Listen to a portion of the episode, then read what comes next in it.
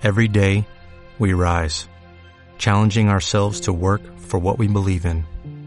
At U.S. Border Patrol, protecting our borders is more than a job, it's a calling. Agents answer the call, working together to keep our country and communities safe. If you are ready for a new mission, join U.S. Border Patrol and go beyond. Learn more at cbp.gov/careers. Bienvenidos a Radio Libertad Constituyente.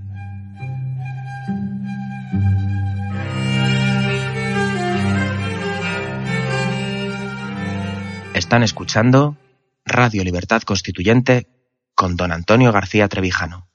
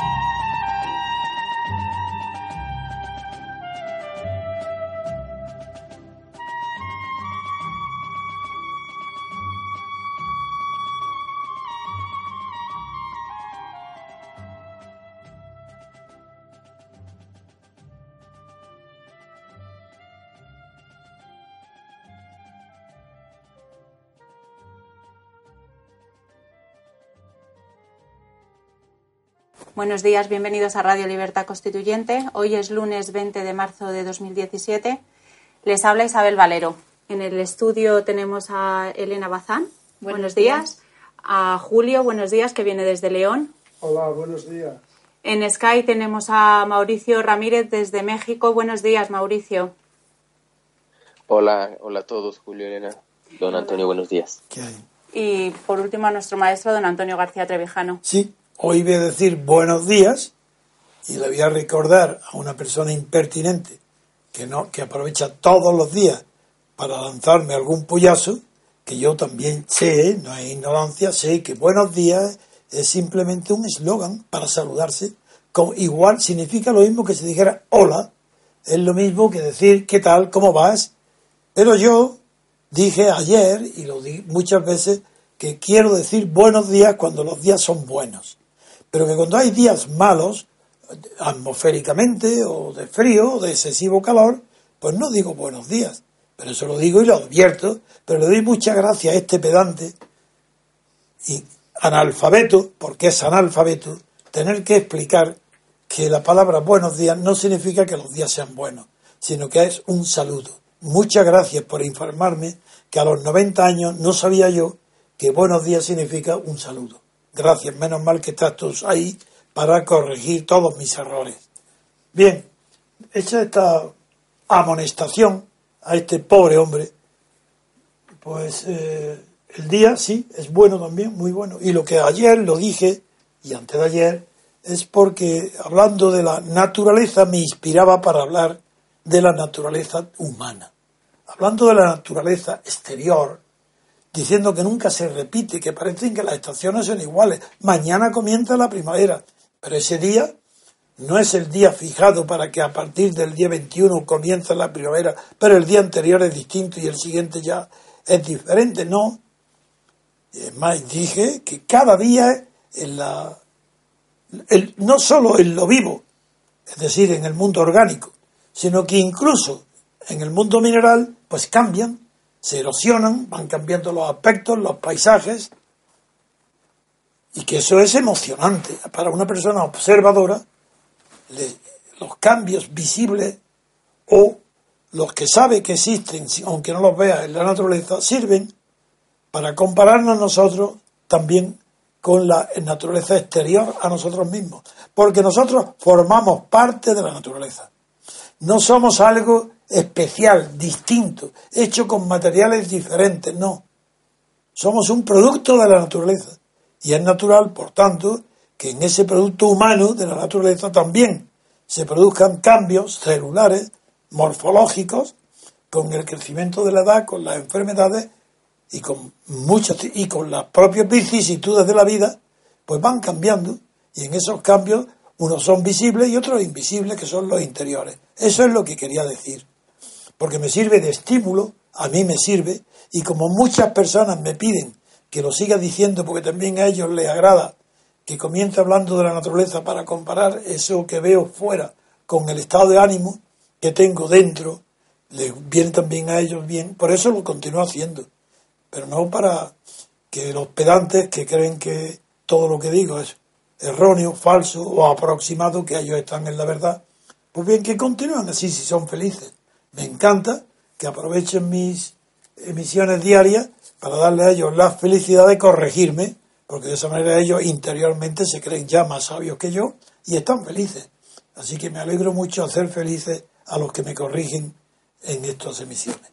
Bien, Mauricio, estoy encantado, hoy estamos solos, tú y yo, pero tantas veces hemos me he encontrado con un solo interlocutor, que eso no es ningún problema, y, contigo hemos hablado un segundo antes de, empezar y hemos elegido eh, varios temas, eh, y como hay un tema que está en la prensa española, que es el propósito de los dirigentes del separatismo catalán de hacer el referéndum en este mismo año, 1900, de 2017, pues está bien que empecemos con el tema catalán del separatismo, porque también lo vamos a comparar con lo que sucede en Escocia, porque claro, y con las manifestaciones del ministro de Asuntos Exteriores español. Si te parece bien, Mauricio, comenzamos con ese tema. Así es, de acuerdo. Pues de acuerdo.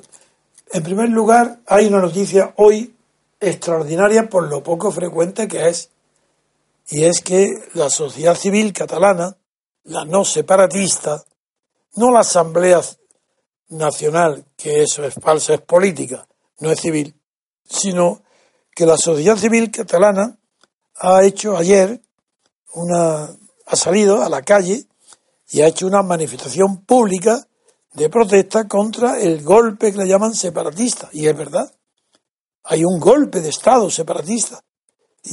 ¿Qué significa, Mauricio? Fíjate desde fuera que meneado que 15.000 personas, según los datos que da la prensa, se manifiesten en Barcelona contra el golpe separatista, ¿qué significa?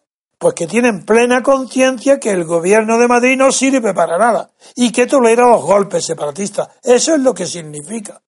No es simplemente una división de la sociedad catalana, donde hay una parte, un poco menos de la mitad, que según las manifestaciones y las encuestas quiere o pretende separarse del resto de España, y otra parte, que es la sociedad civil, que es mayoritaria, que no quiere.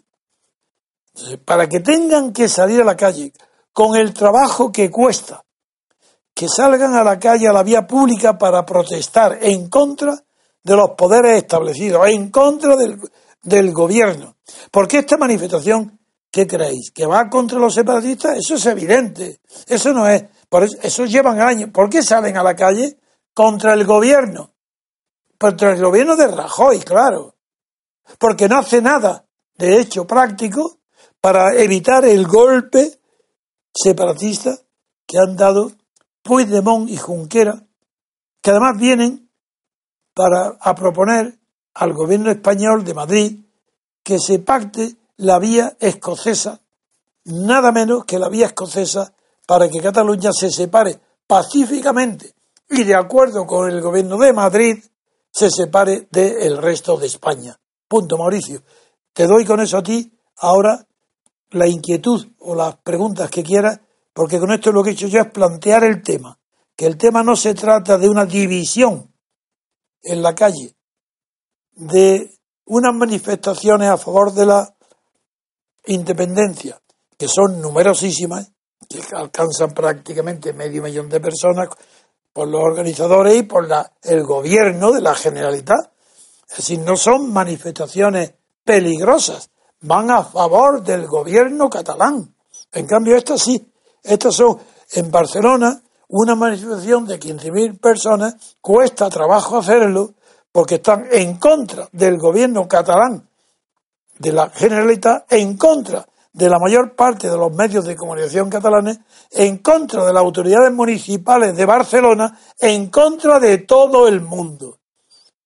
Y en contra, por tanto, de la pasividad, del abandono, del miedo que tiene el gobierno de Madrid de enfrentarse a la Generalidad de Cataluña separatista. Mauricio, esta es mi primera versión. ¿Qué te parece? Sí, bueno, eh, visto desde fuera, eh, yo creo que sí, efectivamente, la, si salen a la calle es porque a través de la, lo que tendrían que hacer los diferentes gobiernos nos está haciendo y tienen que hacerse oír. ¿no? por su propia cuenta. Este, y, bueno, también, no sé, yo creo que la, la mm, cuestión es, es, importante porque me parece, o la, la visión que hay es que eh, era, es absolutamente políticamente incorrecto el defender la unidad de España, ¿no? Porque había como un, como esa deformación que tiene, ¿no? De decir que cualquier persona que defienda la unidad y el nacionalismo español es franquista, ¿no? eso esa, esa, deformación que ha, puesto el, nuevo estado de partidos. Sí. Y entonces, pero es importante que, digamos, yo en algún punto pude conocer a algunas personas de Cataluña que defendían la unidad de España, pero pero no lo habían hecho de manera pública, ¿no? Entonces, independientemente de, de estarse eh, demostrando eh, el mensaje en contra del, de la debilidad del debilidad es, es, poco, ¿no? Yo creo que más bien es complicidad del gobierno de Madrid este con, con el proceso independentista. Eh, es, yo creo que es importante que se organicen y que hagan oír más su voz, ¿no? Porque eh, eso eso no no sé si, tiene algún precedente, ¿no? Este, No, no, no ha, habido precedentes de manifestaciones, claro, a favor de la unidad de España, pero nunca tan numerosas. Y nunca bajo un eslogan que es contra el golpe separatista. Eso no se me ha hecho nunca. Pero claro, al decir contra el golpe separatista es como si hubiera una manifestación en la calle contra de 15.000 o 20.000 o 100.000 o un millón de personas contra la violencia de género. Es señal entonces que no confiaban ni en los jueces ni en la, ni en la policía. Es que el hecho de que se manifiesten contra el golpe separatista, eso no les corresponde a ellos. Eso, ¿A quién les corresponde eso? A los tribunales de justicia, al Tribunal Supremo. Y el Tribunal Supremo, ¿por qué no actúa? Porque el fiscal no lo denuncia, porque el fiscal del Estado como órgano que es del gobierno, no, aunque quiera ser independiente, no lo hace. Y entonces, claro, hay una pasividad, hay una cobardía, una pusilanimidad, pusilánime, el de Rajoy no actúa, no prohíbe, no persigue, no manda a los tribunales este delito gravísimo que se llama sedición, que está en el Código Penal español. No lo utiliza nadie. Lo más que hablan es desobediencia al Tribunal Constitucional. Figúrate. Figura un delito tan grave como la división de España y están juzgando a Arturo Más y compañía de desobediencia a una resolución del Tribunal Constitucional y lo condenan a los pobrecitos dos años de inhabilitación, dos años que no pueden dedicarse a la política. Pobrecitos, qué pena da, ¿verdad? Esta es la situación ridícula que convierte a esa manifestación en heroica.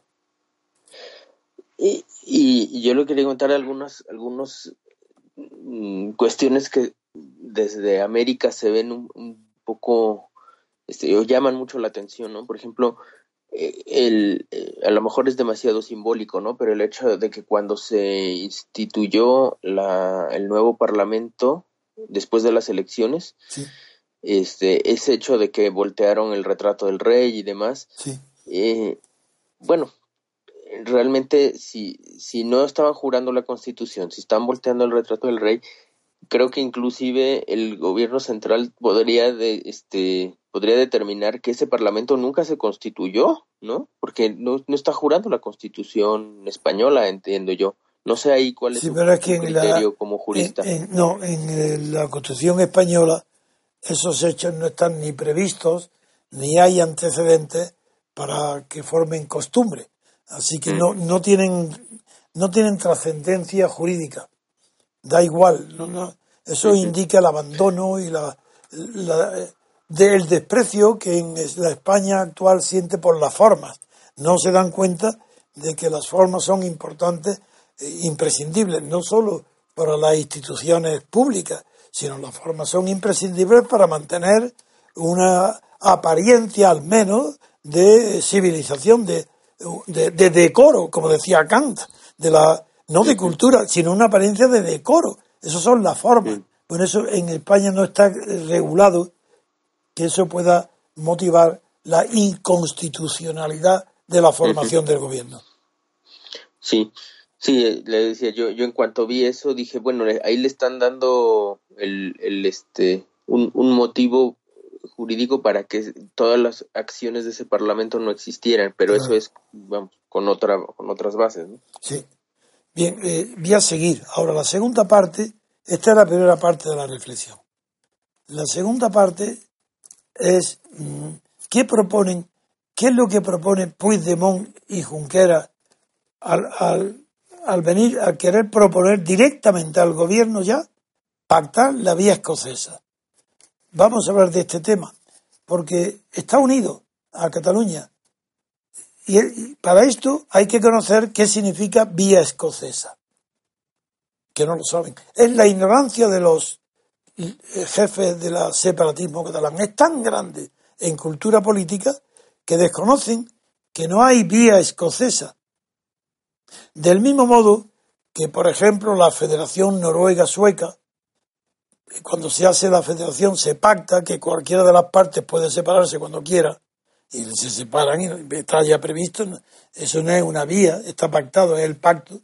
Pues también en Escocia, la unión, la unión de Escocia a Inglaterra, que forma ya eh, el Reino Unido y la Gran Bretaña, que es grande por ello, eh, se debe a unas circunstancias históricas derivadas de la derrota de los estuardos en una guerra, pero una guerra no civil, una guerra de Inglaterra contra Escocia.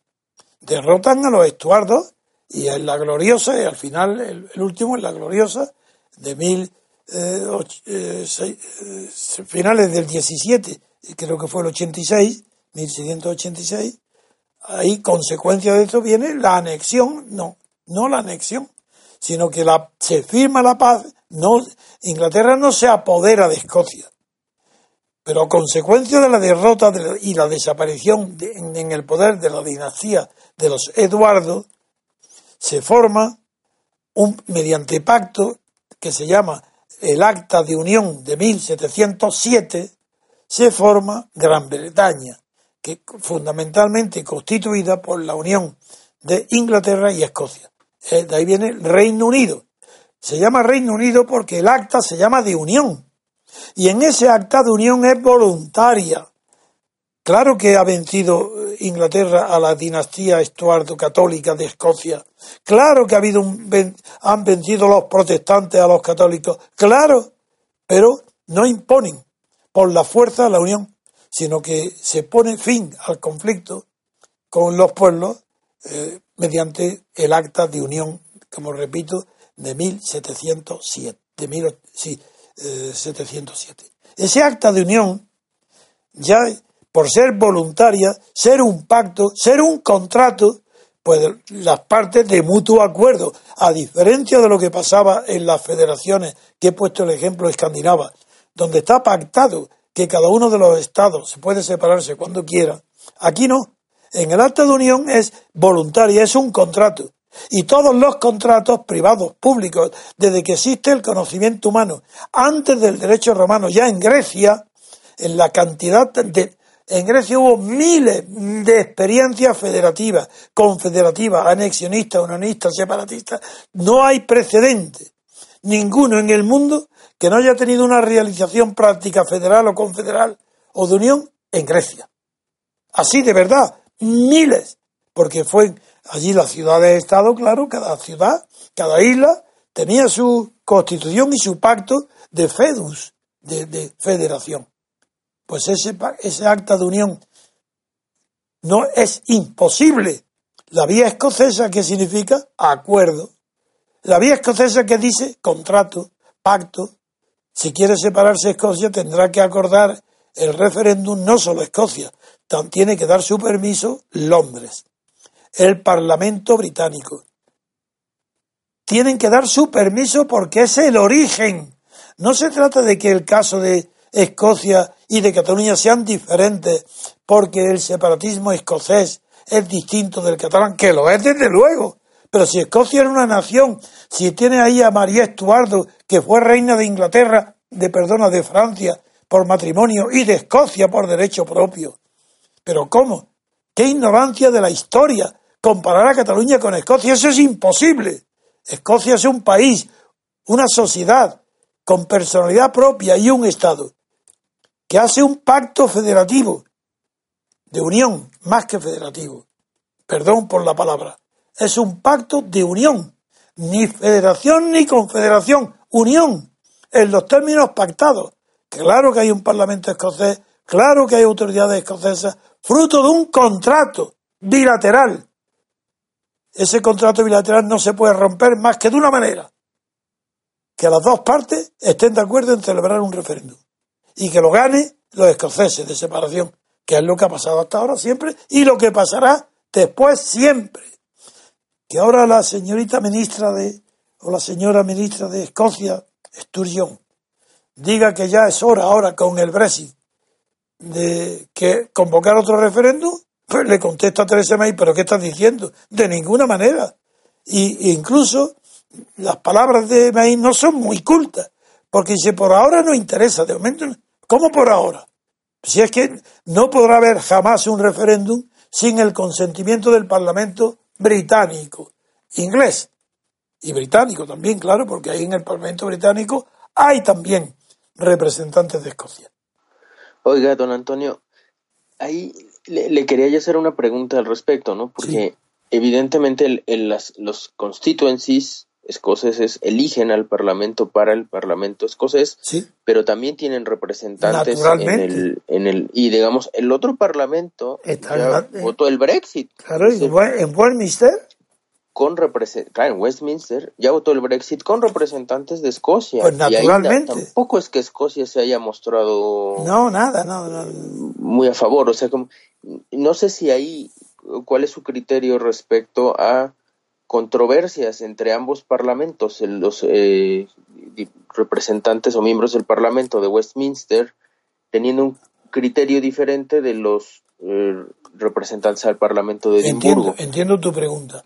Yo no tengo conocimiento, al menos no se ha hecho público, que el grupo pequeñito de diputados escoceses que están en el Parlamento de Westminster no, no hay noticia de que hayan protestado, que hayan pedido o que se hayan adherido. No se tiene noticia de ellos.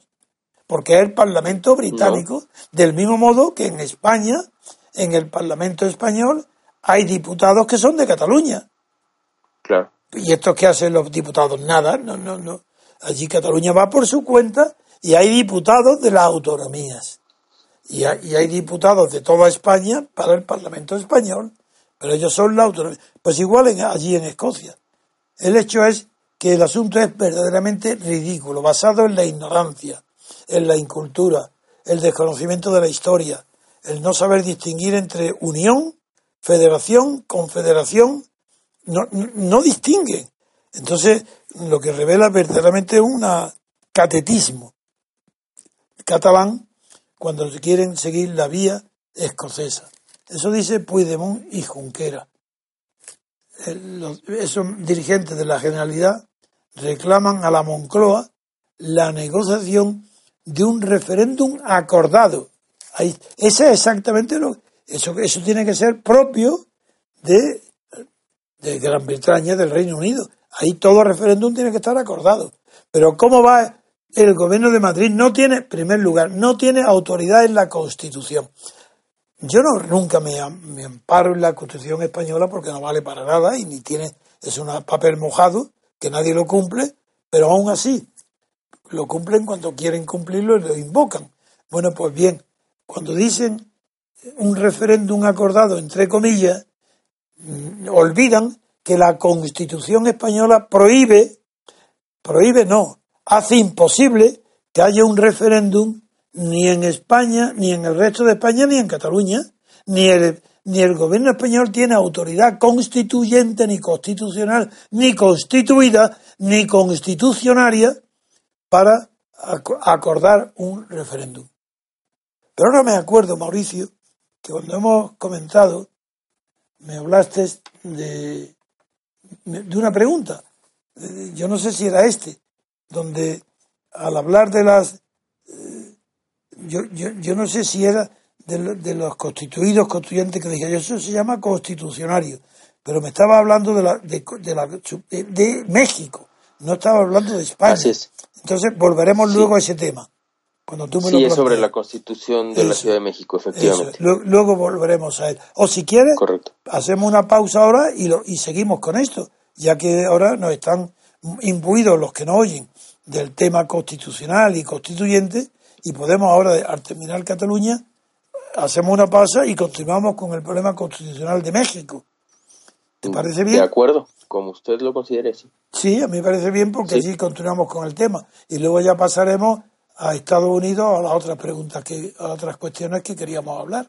¿De acuerdo?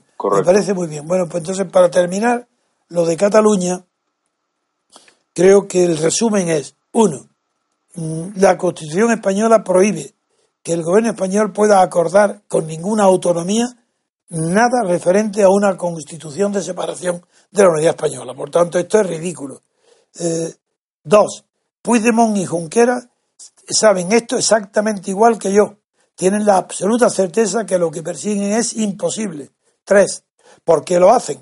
Porque se han comprometido ante sus propios partidarios a que este año 17 tienen que hacer la consulta del referéndum. Y, y, no, y no importa que no tienen temor ninguno al ridículo, porque dirán, no, nosotros sí, es que el gobierno español no nos quiera, no quiere, por tanto, otra vez víctimas del que el gobierno español lo rechaza. No tienen miedo al ridículo, porque siempre tendrán la, culpa la tiene el gobierno que no quiere.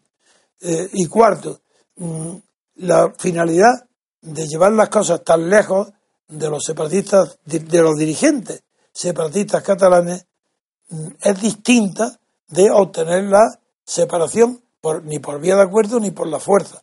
Por vía de acuerdo porque es imposible que ni este ni cualquier gobierno central español pueda acordar nunca ninguna vía escocesa para separar a Cataluña. Dos, porque por la fuerza, aunque el ejército español es mudo y no se pronuncia ni dice nada, es imposible que por la fuerza puedan obtener éxito una separación, una sedición. Por esa razón actúan en la impunidad. Esto va dirigido a sus clientes, a sus partidarios. Todo esto es absolutamente ridículo. Pero es de enhorabuena, hay que celebrar, y yo así lo manifestaré, y pondré unos telegramas de felicitación a los organizadores por haberse manifestado tantas miles de personas en Barcelona contra el golpe separatista. Así que con esto podemos terminar aquí una pausa musical y pasamos a México para que nos explique Mauricio el conflicto constitucional que hoy está visible en México. Pues una pausa y volvemos enseguida.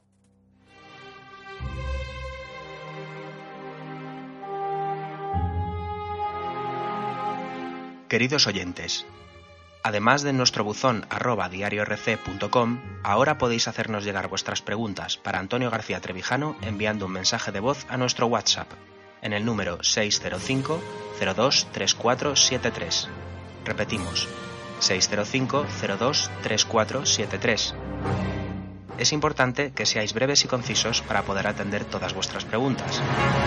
Utilizad esta vía solo para mensajes de audio, puesto que ni texto ni vídeos serán atendidos. Ya estamos aquí de nuevo. Damos la palabra a don Antonio. Si la segunda parte de esta charla de hoy, radiofónica, la vamos a dedicar a México. Porque también México, yo no lo sabía, hay un conflicto constitucional. Y como hemos iniciado el primer tema, explicando bien, repitiendo, porque esto ya lo habéis dicho muchas veces, pero recordando que es imposible comparar jurídica ni políticamente Escocia y Cataluña, también yo no sabía que había ya un conflicto constitucional en México entre la constitución del Estado mexicano y la constitución de la Ciudad de México. Por tanto, le damos la palabra a Mauricio para que nos explique qué antecedentes, qué historia, si esto es anormal o si ya trae tiempo, arrastra de tiempo y en qué, en qué término está planteado hoy. Adelante, Mauricio. Muchas gracias, don Antonio. Pues sí, efectivamente, eh, los, los escuchas asiduos recordarán que en alguna de las intervenciones mencionamos que en, en la Ciudad de México se estaba haciendo o estaba por promulgarse una nueva constitución. Eh, es algo bastante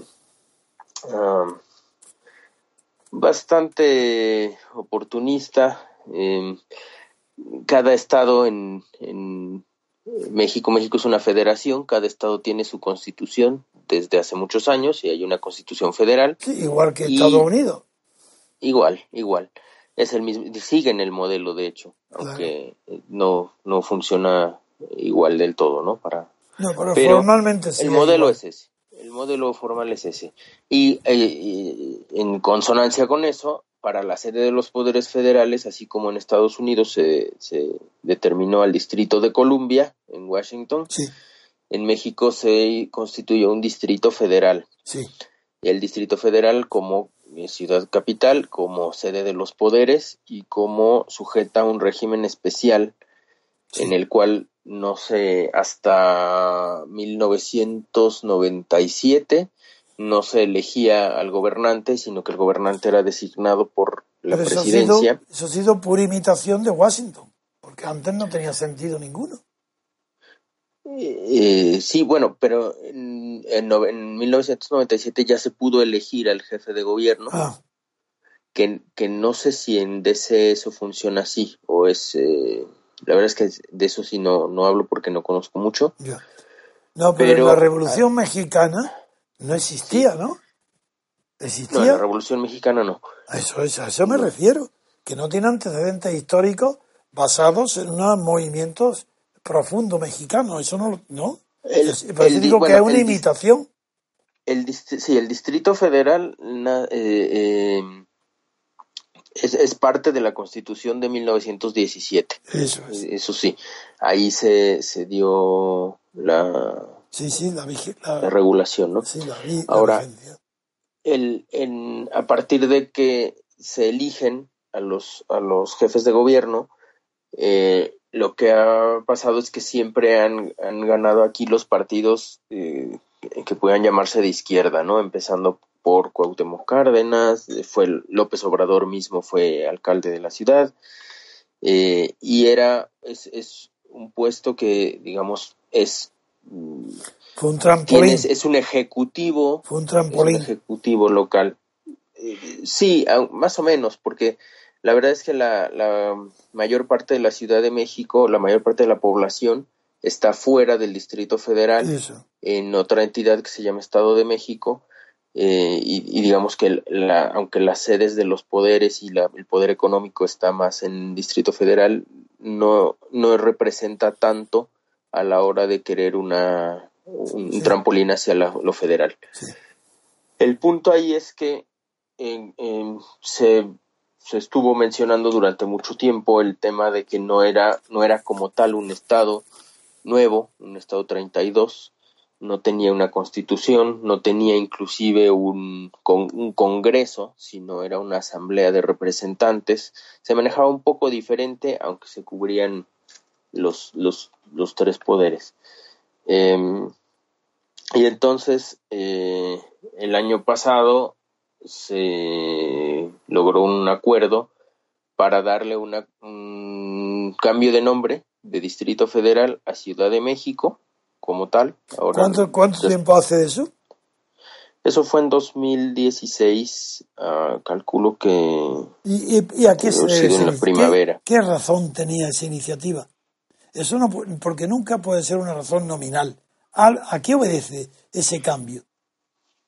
¿Qué razón eh, había? Pues eh, eso, eso justo es lo que estamos nosotros ahora por, por descubrir conforme se va avanzando en el tiempo, porque eso requería la, la conjunción de intereses del alcalde de la Ciudad de México con los partidos del, del, del PRI, sobre todo en el Congreso. O sea, al final, esta, esta nueva estatus de la Ciudad de México nace del Congreso Federal que modifica los artículos constitucionales para cambiarle el nombre, permitir el constituyente eh, para la Ciudad de México. Eh, entonces, ahora, saber exactamente qué buscaba cada quien, lo más probable es que el, el PRI, digamos, lo que, lo que buscaba era tener un poco más de peso dentro del, de la Ciudad de México, porque la verdad es que en la Ciudad de México es está entre la tercera y cuarta fuerza, o sea, realmente el PRI claro, porque es muy grande. ¿Y cuántos habitantes tiene hoy? Y porque es muy de izquierda, además. Pero que sí, pero eh, ¿cuántos habitantes tiene ya? Y es lo que le iba a decir, la zona metropolitana debe estar alrededor de 25 a 27 millones, cuando pero... yo estuve en México estaba en 15 millones. Sí, pero lo que le quería comentar es que en el Distrito Federal solo hay 8. El Distrito Federal es, pequeño respecto a la ciudad. Claro, claro. Eh, todo el resto está en el Estado de México, que es una de las este, fuertes bastiones del PRI. Sí. De hecho, en el, en el Estado de México va a haber elecciones este año en junio y, ahí se va, a ser el primer termómetro de cómo va a ir la presidencia. Eh, entonces, como le decía, según, y, ahorita va a ver por qué, según avance el tiempo, podremos ir descifrando mejor qué es lo que pretendía cada quien. Claro. Porque se, se, permitió hacer una asamblea constituyente, pero con participación de los poderes constituidos. Y ese es uno de los temas principales de... Es el que luego yo lo voy a desarrollar, muy brevemente, para decir qué antecedentes históricos tiene y qué antecedentes intelectuales. Correcto. Sigue. Correcto. Entonces, se hizo un congreso de 100 diputados constituyentes, de los cuales eh, 40 eran designados, 6 por el jefe, el alcalde, 6 por la presidencia, 14 por la Cámara de Diputados y 14 por el Senado. Pero, cada, quien pero todos eran ya, eran ya diputados de México, Estado. Sí, Sí, eh, sí, bueno, algunos de ellos eran libres de... ¿O había algunos que, no tuvieran cargo ninguno representativo? ¿No eran todos ya? Exacto. No, los, los seis que nombró el presidente o los seis que ah, nombró el, tenía ese privilegio. el alcalde eran los que ellos quisieran. Sí, había un privilegio, bien. Sí, y, y 14 eran designados por el Senado y 14 por la Cámara de Diputados, que seguramente fue de entre sus miembros. Exactamente digamos que ellos tenían... Lo he comprendido muy bien, Mauricio. Y 60 se eligieron, pero no por, eh, no por representación uninominal, sino por representación proporcional. De partido. De partidos. Y se permitió que independientes eh, sin partido buscaran ser elegidos pero según yo recuerdo de esos 60 solamente hubo uno que logró, el mínimo para poder llegar ahí. Entonces, así estábamos, ¿no? Se, se... Ahora, había algo, algo, muy, este, muy sintomático de cómo venía el tema, ¿no?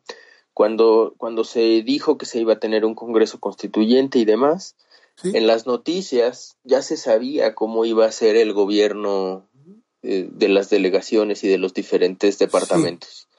Es decir, que si cuando se convoca al Congreso Constituyente, cuando todavía no son las elecciones, ya se sabe cómo va a ser, ya se imaginará usted que... Todo. Claro, al final lo que decían era que era la propuesta que se presentaba, ¿no? Pero, sí, pero, no me disimular. ya se sabía demasiado a detalle cómo iba a ser todo. Eh, entonces, bueno, se discutió el resto del año. El 5 de, le digo que esto es oportunismo, porque el 5 de febrero, que se cumplía el centenario de la Constitución Federal, la promulgaron como constitución local. Y lo que ha pasado del 5 de febrero para acá es que cada quien, incluso de los que participaron en la redacción, eh, han, estado realizando controversias constitucionales, que es la figura que en, México eh, funciona cuando alguna constitución se extralimita sí. o alguna constitución. ¿Y lo resuelve un tribunal constitucional o la Corte Suprema? La Suprema Corte. La ah. Suprema Corte. ¿Y dentro de la, Suprema Corte hay, como en Estados Unidos, una sección constitucional? Ah, esa es buena pregunta. La verdad es que ahora no. lo sabe. Bien. Supongo que si está imitación de Estados Unidos, sí lo habrá. Porque en España no. Porque en España. no, no, el Tribunal Supremo Español no tiene competencias para examinar los conflictos constitucionales. Eso le corresponde eh, exclusivamente al Tribunal Constitucional. Y en México no hay Tribunal Constitucional, porque la Corte Suprema tendrá sus funciones asumidas en una sección junto a lo civil, lo administrativo, lo laboral, eh, también estará lo constitucional. Supongo que como pasa en Estados Unidos. Así está en Estados podemos Unidos. confirmar, sí. Bien, continúa. El, tema es que la fuente de los, la fuente de las eh, impugnaciones o de las controversias constitucionales es muy amplia. Es decir, la ha presentado el Ejecutivo a través de la Procuraduría General de la República, que es el equivalente al fiscal, general. Fiscal, sí. Es, es quien, quien eh, persigue los, los asuntos por parte del Estado. Eh, la Comisión de Derechos Humanos, la Comisión Nacional de Derechos Humanos, Tribunales Superiores de Justicia de la Ciudad de México, partidos políticos, inclusive este, de, la, de los mismos diputados constituyentes están presentando eh, conflictos de inconstitucionalidad. Y hay una, hay una, una de esas querellas o demandas que es muy interesante porque va al, al mero meollo del, de la integración del Congreso, un, del Congreso Constituyente. El abogado Javier Quijano mm, dice que, de acuerdo a la Constitución, los senadores y diputados tienen prohibido realizar un segundo encargo aparte del que tienen.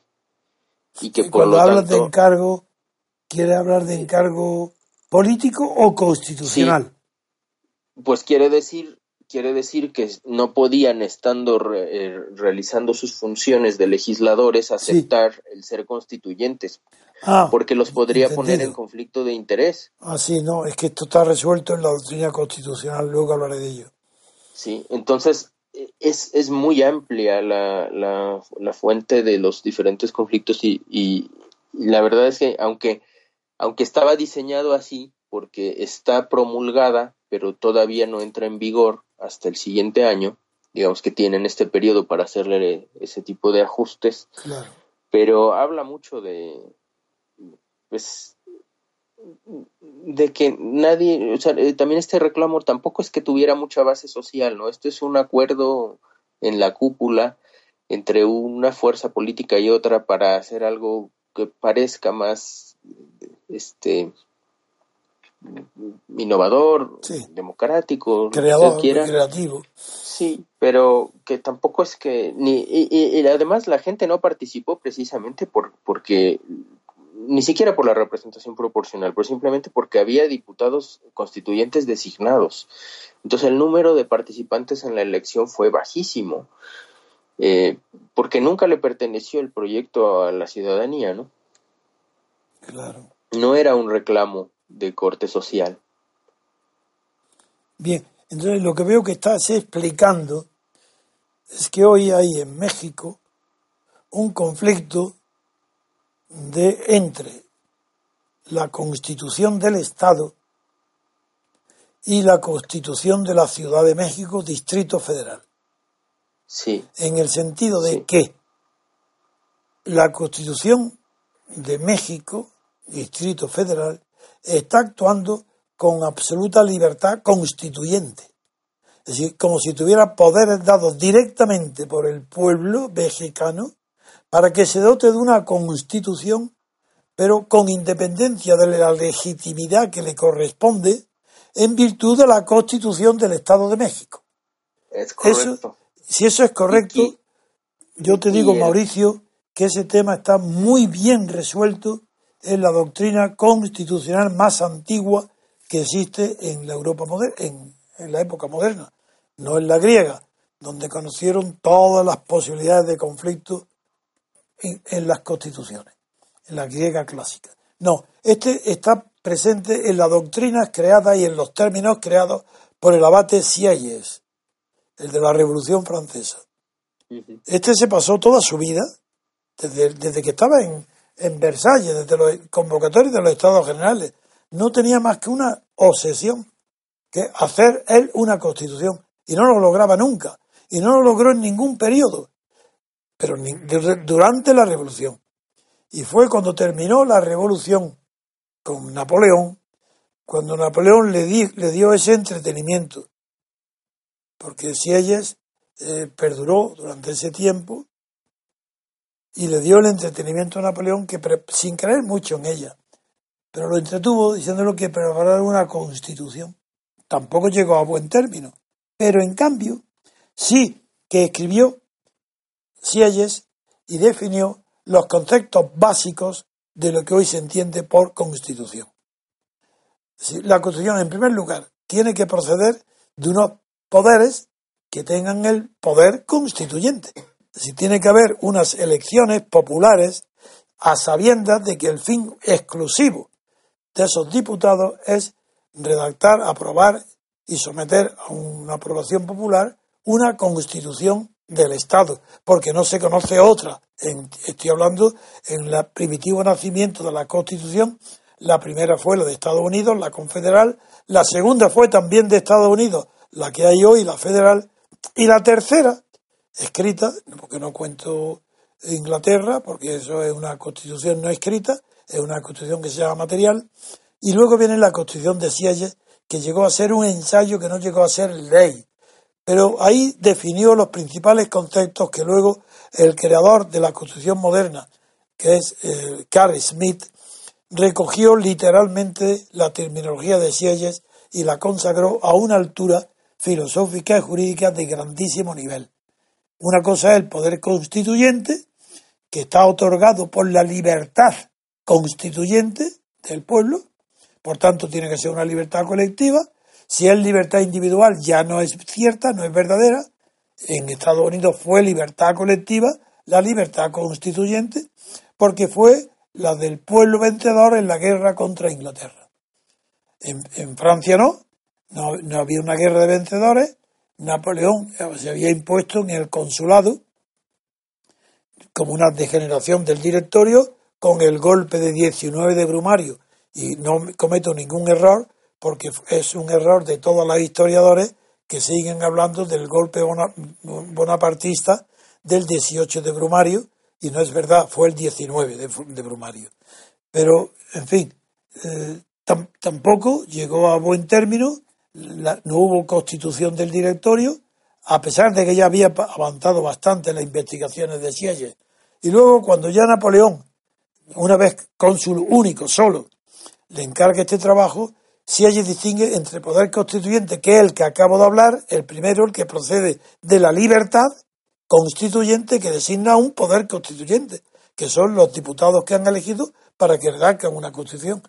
De ahí vienen poderes constituidos, sencillísimos, es aquel poder que no siendo constituyente porque no ha intervenido para nada ni tiene relación ninguna con el momento de nacimiento legal de la Constitución, del momento en que se convierte en ley, se llaman poderes constituidos aquellos que derivan de la Constitución. Así, los pues, en realidad, poderes constituidos son aquellos que tienen cargos públicos que están creados en la Constitución. Uno el Ejecutivo, otros en la Asamblea, representativos, son poderes constituidos, que sin fuerza constituyente en la libertad no existirían. Nacen de la fuerza constituyente de la libertad, que ha creado una constitución que a su vez crea poderes constituidos. Esa división entre poder constituyente y constituido pertenece a su significado etimológico y todo el mundo lo puede comprender. Lo que ya no se puede comprender es lo que pasó en España y ahora, al parecer, está pasando en México. Lo que pasó en España fue cuando se aprobó el Estatuto de Cataluña, precisamente. Cuando se aprobó, pues se impugnó ante el Tribunal Constitucional, porque en España no hay una Corte Suprema como en Estados Unidos o en México. Aquí hay un Tribunal Constitucional, es decir, un tribunal político, porque el Tribunal Constitucional no forma parte de la jurisdicción y pueden formar eh, miembros del Tribunal Constitucional incluso personalidades que no sean ni siquiera juristas o abogados. El Tribunal Constitucional no es jurídico, es un tribunal político.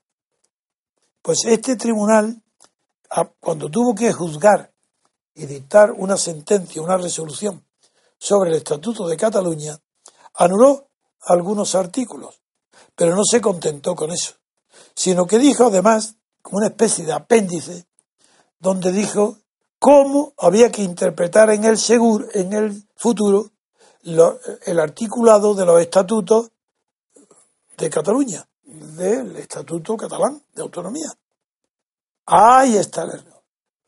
Del mismo modo que un juez no puede pronunciarse sobre lo que significa una ley, ni interpretar una ley, si no es resolviendo un caso conflictivo, si no es resolviendo en una sentencia un caso sometido a la jurisdicción de ese juez, si no sería absurdo, ridículo, eso no, valía nada, pues lo mismo sucede en el campo constitucional.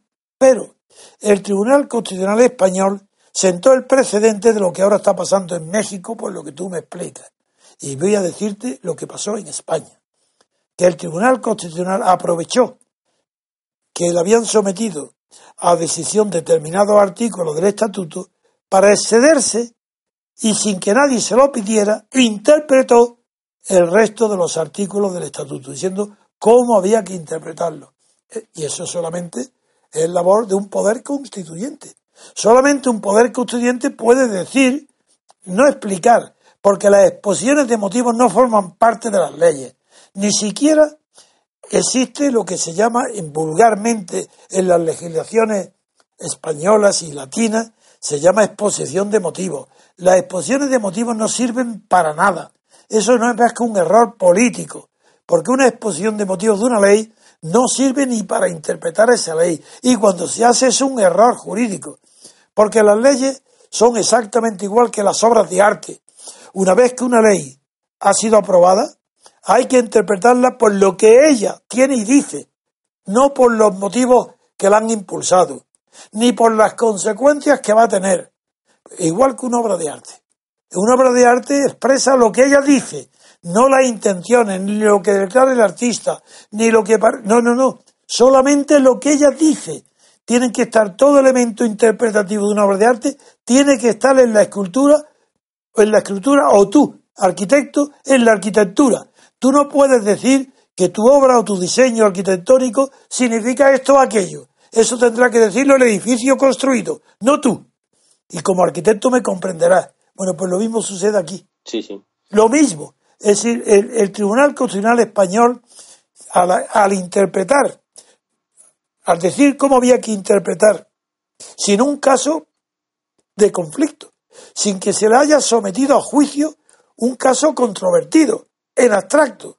Decir cómo hay que interpretar una norma del Estatuto de Autonomía es atribuirse un poder constituyente, que no tiene. Porque el Tribunal Constitucional es un poder constituido. Él no en la Constitución que nombra al Tribunal Constitucional no está hecha por el Tribunal Constitucional.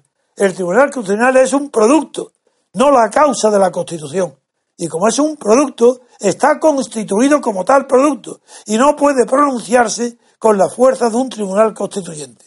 Te lo explico esto con tanto detalle para que tú ahora nos digas si exactamente eso es lo que está pasando con la constitución de la Ciudad de México, Distrito Federal, que se está atribuyendo unos poderes constituyentes que no tiene, porque los poderes que tenga vienen todos de la constitución del Estado. A ver si esto es correcto o no, mi interpretación. Eh, es absolutamente correcta. De hecho, el, El tema es que lo que pretendieron hacer con la Constitución, bueno, ahí, ahí tengo que dar un antecedente, ¿no? Sí. La Constitución Federal de México del 1917 Sí, es de las de las pioneras, según yo recuerdo, es la primera de las constituciones llamadas garantistas, ¿no? Sí. que tienen las garantías individuales, las garantías sociales plasmadas en la Constitución, con lo que yo sé que eh, usted como jurista está... Sí. este, se le llama garantista, es una manera, a mí no me gusta, creo que eso es una palabra re- Pero bueno. redundante, una constitución que no garantice los derechos individuales no es constitución, sería una ley ordinaria, a mí no me gusta porque no designa la realidad, pero entiendo que se conoce en el mundo como constituciones garantistas. Bien, Sí, y, y creo que fue de las primeras, porque fue en, en febrero del 17. sí, Ahora,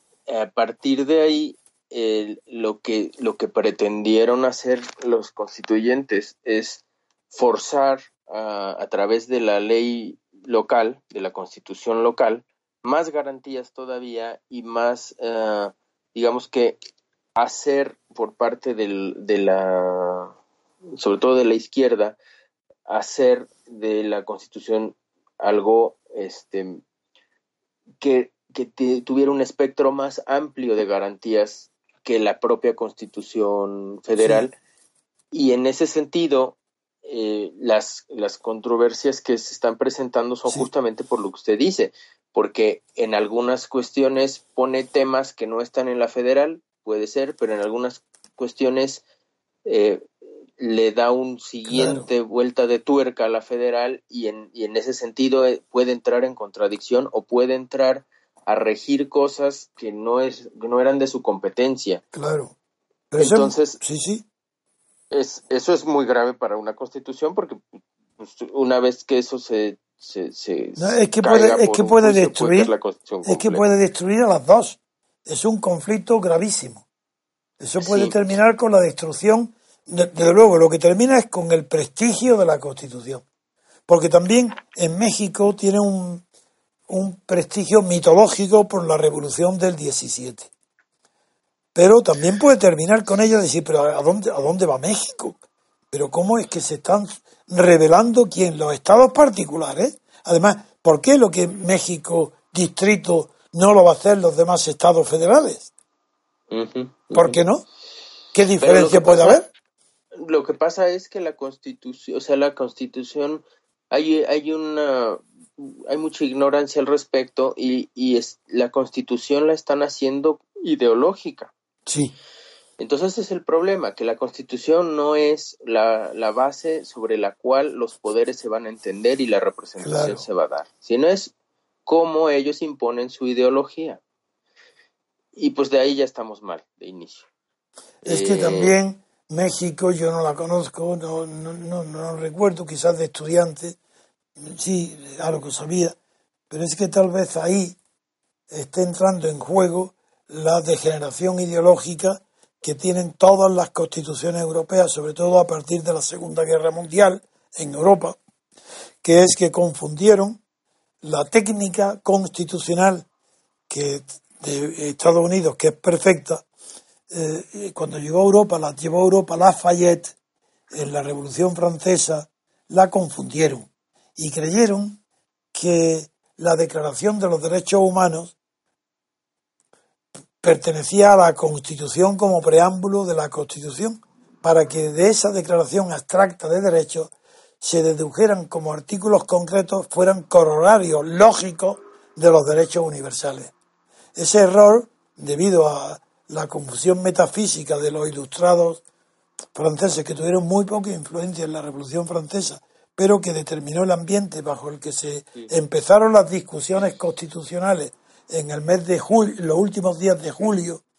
Bueno, empezó, eh, debe- debéis ir una frase en realidad, y eso la culpa fue de Lafayette. La confusión fue debida a que Lafayette creyó, como era ignorante, o era, era un hombre casado con una persona muy rica, si se gastaba el dinero de la mujer en hacer ayudar a Washington, eso no estuvo mal, y en, en la guerra de, de independencia, de la guerra de independencia de Estados Unidos, y luego en la Revolución Francesa, tomó parte también y él, fue él el que influyó en que las discusiones dentro de la Asamblea, que se llamó constituyente, es decir, la primera vez que aparece la palabra constituyente es en la Revolución Francesa, que la primera asamblea, la que deriva de Versalles, de los Estados Generales, se transforma eh, en virtud de Sieyes también, que le llamó Asamblea Nacional a lo que era la reunión de los Estados Generales, que no tenía nada que ver con la nación, y le llamó Asamblea Nacional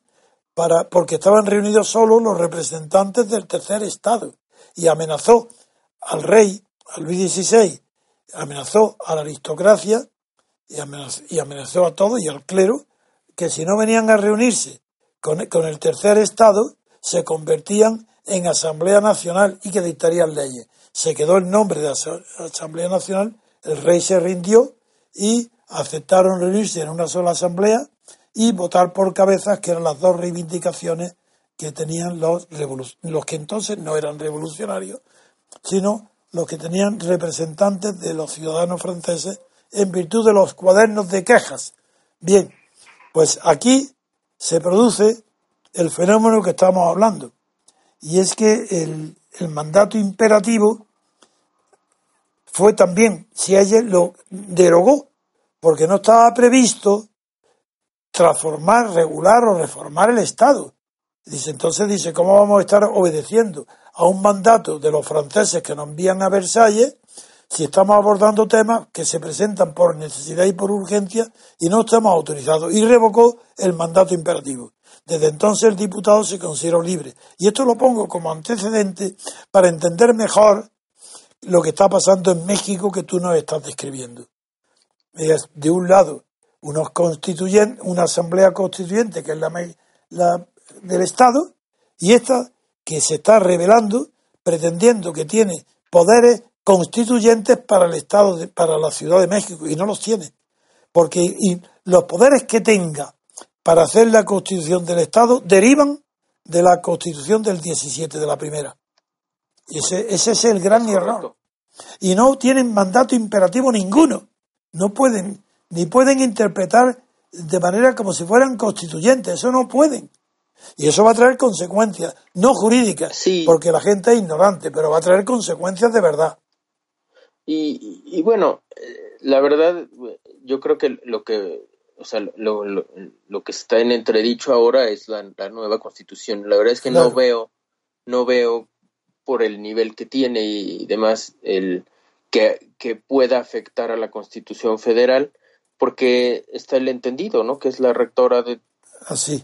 está sobreentendido. está sobreentendido. está sobreentendido. Pero eh, violado. justo revisé un poco cómo va a ser el proceso.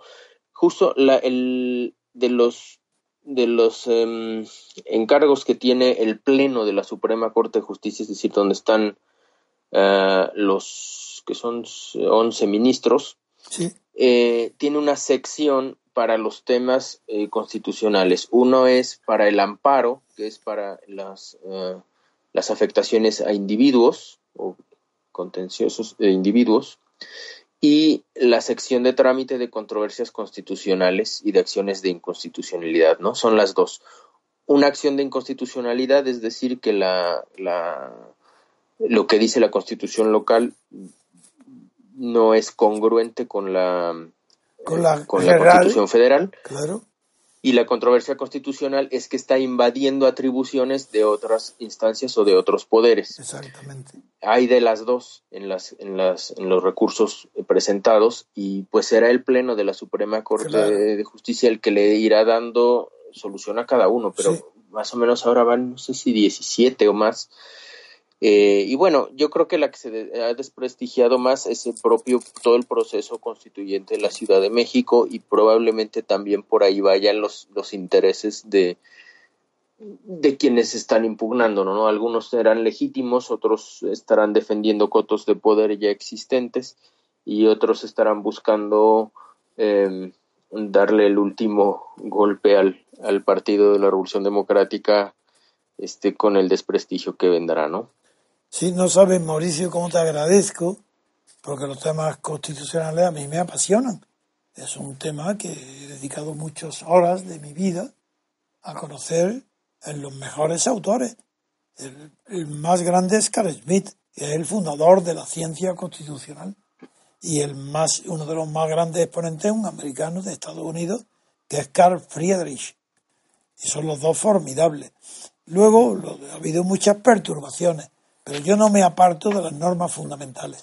Y con ellas te he enfocado el tema de México y para mí es una satisfacción que lo hayas visto igual y que lo hayas comprendido. Es maravilloso. Muy bien, Mauricio. Pues, pues, lo vamos a dejar porque ya ha pasado más de una hora y yo nunca quiero cansar ni que dure demasiado para que nos esperen nuestros amigos y asociados con mayor ansiedad cada vez. Yo nada más quería comentarle. Dime, dime. Y vamos a terminar el programa respecto al y que esto lo podemos detallar la semana siguiente sin ningún problema, pero simplemente dar la primicia de que con los con los datos revelados hasta la fecha, eh, el número de deportados de Estados Unidos hacia México. Me lo has dicho, perdona, esto llama la atención, escuchar todos con atención.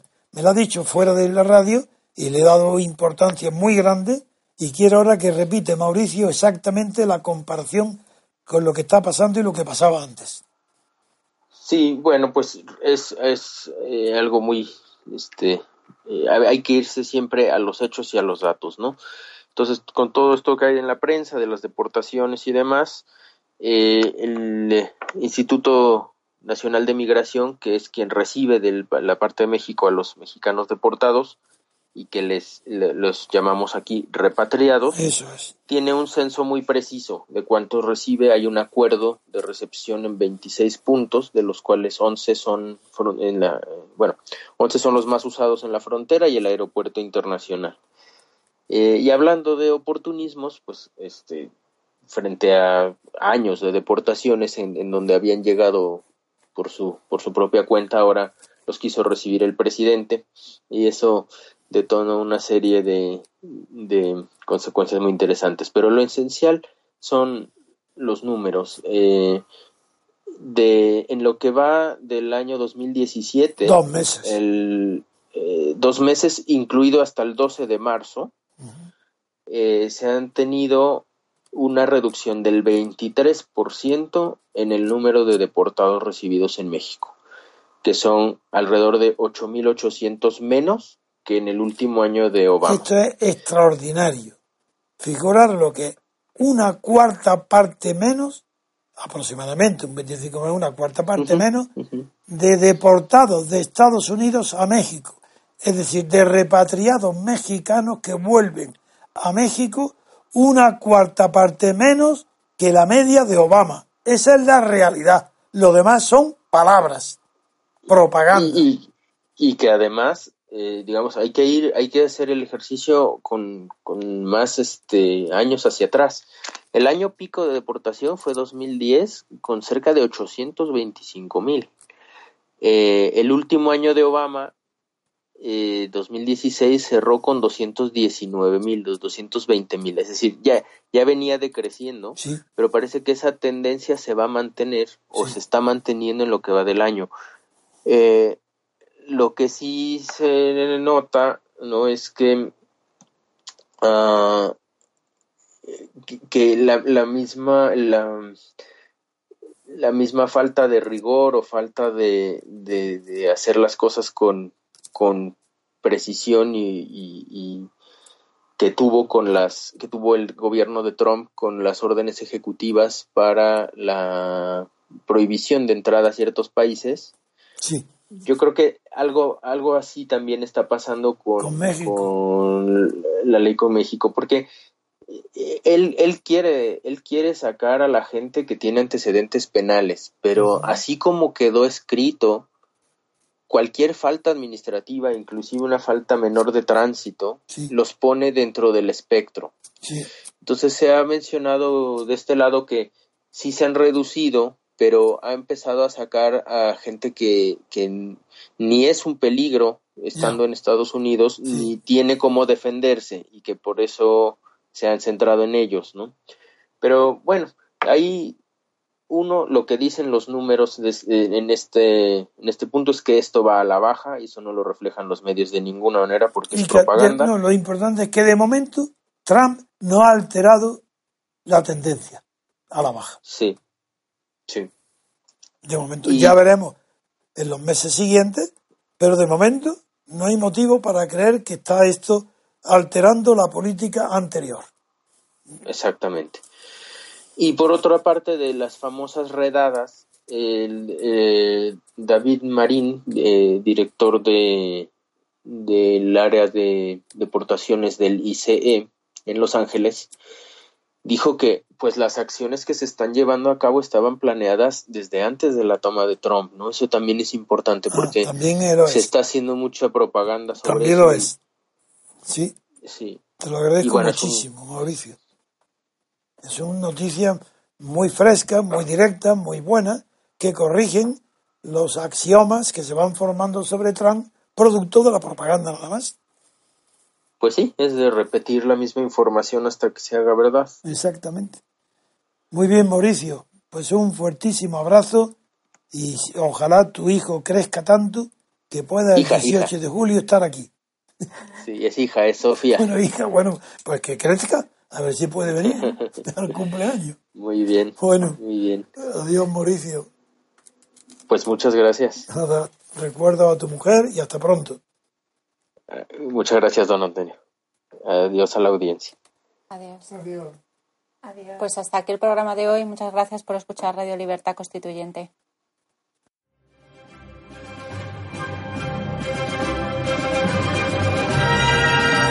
Gracias por haber escuchado Radio Libertad Constituyente. No olviden visitar la parrilla de programación en la nueva página web del Movimiento de Ciudadanos hacia la República Constitucional, en la dirección www.mcrc.es. Radio Libertad Constituyente. La libertad viene en nuestra busca.